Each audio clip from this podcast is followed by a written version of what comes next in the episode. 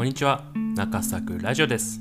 この番組はヨーロッパオーストリア在住の私中作が海外ライフについてお話をするトーク番組です。ということで、えー、今日今収録しているのが4月の16日でございますけれども前回の、えー、っと投稿がですね結構前なんですよね。か2ヶ月ぐらい前か3ヶ月ぐらい前か。ちょっと待ってください。2月2日か。だからもう2ヶ月以上経っちゃいました。本当に申し訳ございません。ちょっとこの2ヶ月何してたかと言いますと、まあ正直、ちょっとキャパオーバーをしてしまいまして、まあ、YouTube と、あとこのラジオと、あともう一つ、あの、サクとオッチョの時差トークという、またこれも、ポッドキャストをやってるんですけれども、ちょっと本当言い訳で大変申し訳ございございませんなんですけど、ちょっとキャパオーバーをしてしまって、ってしばらくお休みさせていただきました。で最近はま春になって仕事もちょっと落ち着いて、えー、ま余裕が出てきたのでまた、えー、中桜ラジオ再開した次第でございますのでちょっと本当申し訳なかったんですけどまたこれからもぜひぜひよろしくお願いします。ということでですね、えー、今日もお話ししていきたいと思うんですけれどもこの休んでる間にですね、えー、大変ありがたいことに、えお便りをいただきましたのでちょっと今日はお便り2つ、え読ませていただきたいなと思います。ということで、まず1つ目ですね、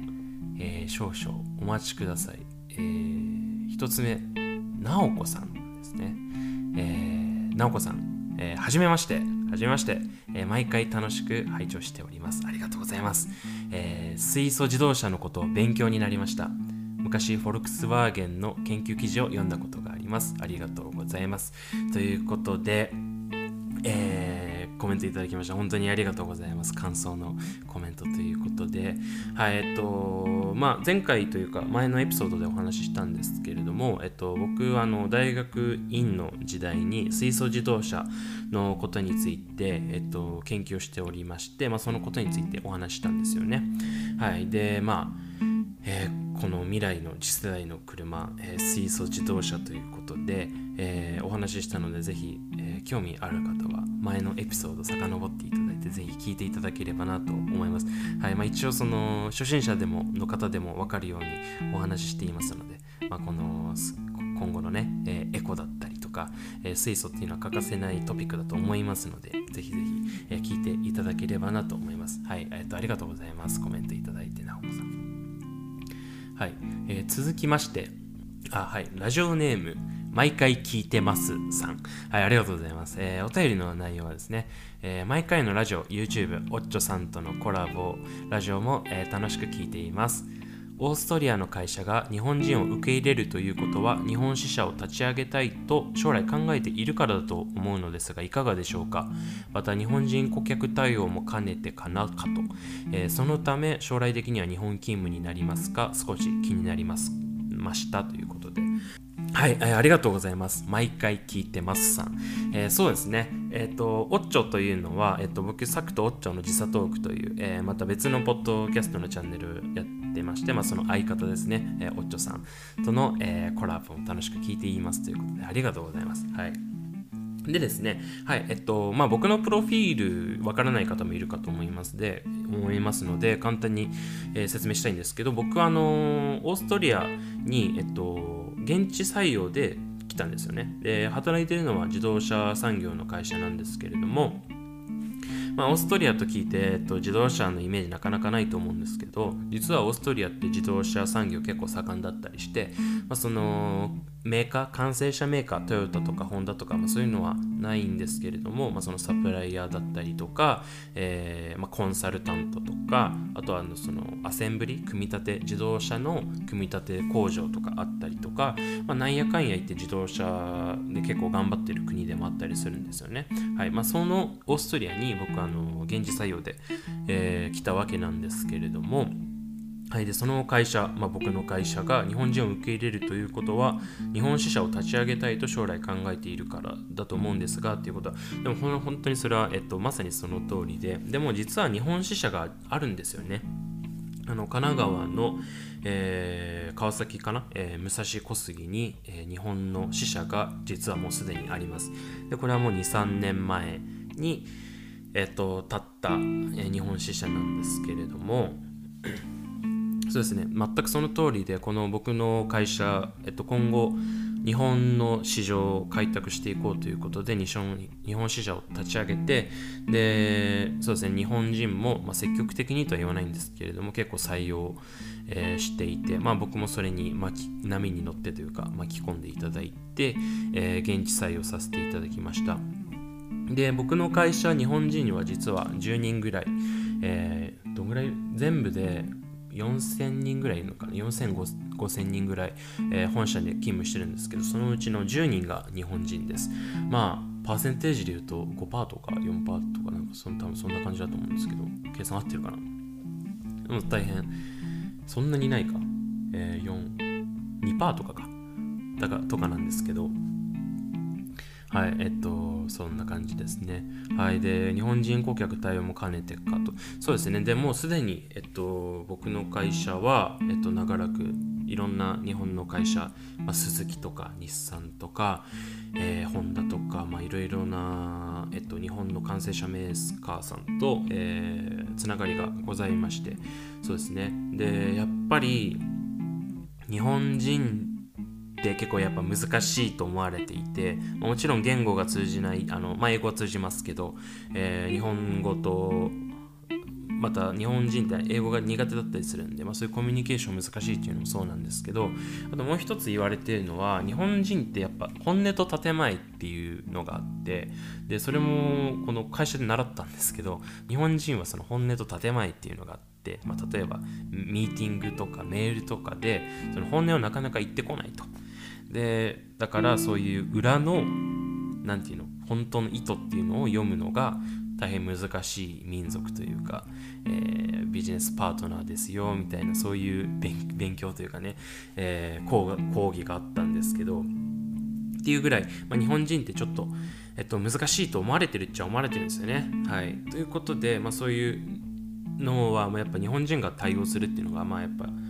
一番分かりやす分かりやすいというか解決策としてあると思うんでやっぱ日本人が欲しいっていうのはあったと思います。で特に日本あと自動車産業は日本ももちろん世界トップクラスの、えー、ビジネス市場でございますので、まあ、そういう点で、えー、日本人を雇用する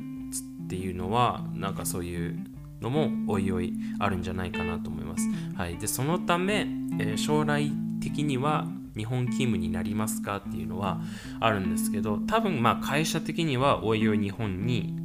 行ってほしいと思っているのかもしれませんもしかしたらでもそれは会社の命令というよりかはまどちらかというと僕の意思を多分尊重してくれる会社だと思うので日本に行きたいと声を上げれば多分すぐにでも行かせてくれると思います。多分まあちょっとコロナの関係で難しいかもしれませんが、でも本社で学びたいというか、本社にずっといたいっていうことももちろんできると思います。なので、将来的に日本に行くかどうかっていうのはちょっと正直今のところは考えておりません。はい、っていうちょっと曖昧な回答なんですけれども、はい、えっと、毎回聞いてますさん、コメントありがとうございました。こんな感じでよろしいですかね。はい、ということで、まあちょっと、えー、いろいろと休んでしまって申し訳なかったんですけれども、ありがたいことに2件も、えー、お便りいただいてありがとうございます。はい、で今聞いてくださってる方ま、いろいろこの仕事のことだけじゃなくてヨーロッパのこととかコロナのこととか、まあ、ウィーンのこととか、まあ、グラーツのこと観光のこととか、えー、いろいろ聞きたいこともしかしたらあるかもしれないので、えっと、あの概要欄にと、URL を貼り付けておくので、えっと、お便りのフォームですね、を貼り付けておくので、ぜひ気になる方は、あの1分程度のものですので、ラジオネームとお便りのメッセージ添えていただいていただければ、もう、えっと、回答絶対にしますので、えー、ぜひぜひよろしくお願いしますと。はい。それとは別にですね、僕 Twitter もやってるんですけど、その Twitter の、えっと、匿名の質問っていうのがあるんですけど、そういうのでも、えー、質問を受け付けてますので、ぜひぜひよろしくお願いします。ということで、えー、今10分ぐらいが経ちましたね。ちょっと今日、喉がカラカラで、たまにちょっと咳き込んでしまっちゃって申し訳ないんですけど。はい。で、4月なりましたんですけど、オーストリア、なんかね、天候が不安定なんですよ。というのも、今日は晴れで最高気温10度ぐらいだったんですけど3週間ぐらい前2週間ぐらい前は最高気温20度とか行ったりとかずっと天気でポカポカ天気だったと思いきや先週雪降ったりとかしてで最高気温1度とかな本当目まぐるしく変わる天気なんですよね。はい。すごいですよね。20度いって春が来たかと思ったら雪が降って氷点下になっちゃうみたいな。そんな天気が続いてるんですけどでもこれ今年だけじゃなくてどうやらオーストリアとか、まあ、そこら辺周辺国ってそういう天気らしいです4月は。でその天気をアプリルウェッターっていうらしいんですよね。でアプリルウェッターっていうのはそのアプリルっていうのはエイプリル4月ですね。でウェッターはウェザー天気で、まあ、4月の天気っていう役になるんですけれどもはい、でその4月になるとこの南の地中海イタリア側から暖かい天、えっと、空気が来てでまた、えっと、ロシアとかそそこら辺の北から、えっと、冷たい空気が来てでそれが当たって、えっと、天候が不安定になるらしいですこの4月というのは。というので、えー、今すごく天気が不安定なんですけれどもでも一日の中でもいろいろ天気がありますよ。こう朝氷点下かと思えば昼は昼前に15度ぐらいになってポカポカ天気になってと思ったら昼過ぎに雨が降ってみたいなそんな感じの大変不安定な天気になっております。はいオーストリア。そんな感じです。天気。4月の天気ですね。はいということで、えー、今日は久しぶりの、えー、収録ということで大丈夫だったかな？ちょっと喉がガラガラで声がちょっとあれなんですけれども今日はこんな感じで終わらし終わらせたいと思います。はい、ということで、はい、皆さんお休みしてごめんなさい。すいませんでした。ちょっと休暇をいただきました。で、またね、今後も週1とか週2とかのペースで頑張って、えー、投稿していきたいなと思うんで、えー、ぜひぜひよろしくお願いします。はい。で、またね、えっと、宣伝になって申し訳ないんですけど、YouTube で中作 TV というのもやっておりますので、そこでは最近はですね、えっと、週末にお出かけしてて、で、それの、ハイキングとか、まあ、ウィーンとかに行ってそれの投稿の様子、えっと、旅行の旅行？旅の様子を、えっと、